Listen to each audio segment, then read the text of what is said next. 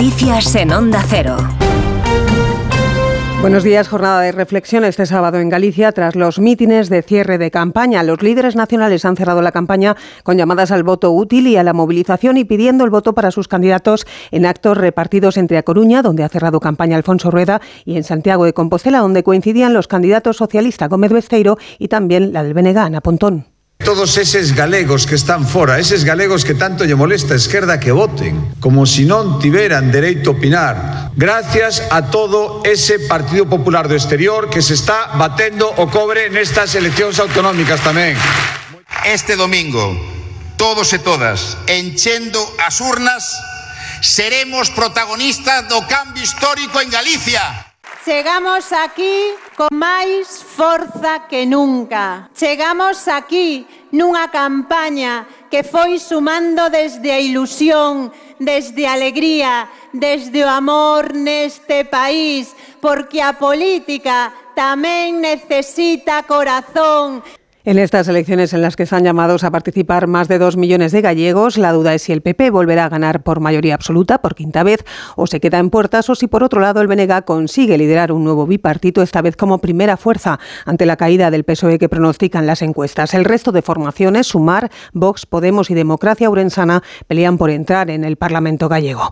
Nueva jornada por lo demás de reivindicación para el sector agrario. En el caso de los concentrados ayer en Santander, la protesta se ha alargado esta noche tras de decidir mantener la tractorada iniciada el viernes hasta el mediodía de este sábado. Según un portavoz, van a permanecer parados frente a la delegación de gobierno para dar visibilidad a sus protestas que continúan a la espera de que se concreten las 18 medidas planteadas por el departamento que dirige el ministro Luis Planas.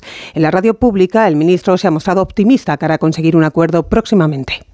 Entiendo que buena parte de nuestros agricultores y ganaderos están preocupados por los precios, por la burocracia y también por algunas importaciones y a todo eso intentamos darle una respuesta. No es sencillo, pero yo creo que lo vamos a conseguir. Soy optimista. En el exterior, la principal noticia sigue siendo la cascada de reacciones a la muerte del líder opositor ruso Alexei Navalny en la prisión de Siberia, al norte de Rusia, donde estaba recluido. Muerte sobrevenida supuestamente tras sentirse indispuesto durante un paseo. La Unión Europea apunta directamente al presidente Putin y consideran muy grave lo ocurrido. También Joe Biden, el presidente de Estados Unidos, que responsabiliza al régimen ruso. El secretario general de la OTAN, Stoltenberg, sugiere que Moscú ha de dar explicaciones urgentes.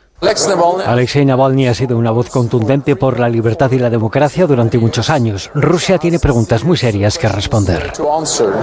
Cientos de ciudadanos rusos se han echado a la calle por todo el país para protestar y denunciar el asesinato del líder opositor de 47 años de edad y para rendirle tributo con concentraciones y ofrendas florales. En la brújula de Onda Cero, la socióloga rusa Elena Bogus destacaba que algo está cambiando en la sociedad rusa ante los abusos continuos del Kremlin. Yo creo que aquí la gente está harta. Dentro del país yo creo que ya, no sé, ya estamos uh, llegando al límite a, a, llegamos hacia un catástrofe y protagonista también de las últimas horas Donald Trump, condenado por un tribunal a pagar una sanción multimillonaria de más de 300 millones de dólares por cometer fraude con su empresa familiar. El expresidente de los Estados Unidos tiene prohibido además hacer negocios en Nueva York durante los próximos tres años. Y terminamos ya avanzándoles el tiempo para este fin de semana, que va a ser estable en general, con cielos despejados este sábado y llegada de nubosidad a partir de mañana domingo. Una jornada, la de hoy, en la que se espera además una subida generalizada de temperaturas en prácticamente todo el país y con ausencia de precipitaciones. Es todo. La información vuelve a Onda Cero a partir de las 7, las 6 en Canarias, la primera edición de Noticias Fin de Semana de este sábado con Juan Diego Guerrero. Recuerden también noticias actualizadas en nuestra web ondacero.es. Síguenos por internet en ondacero.es.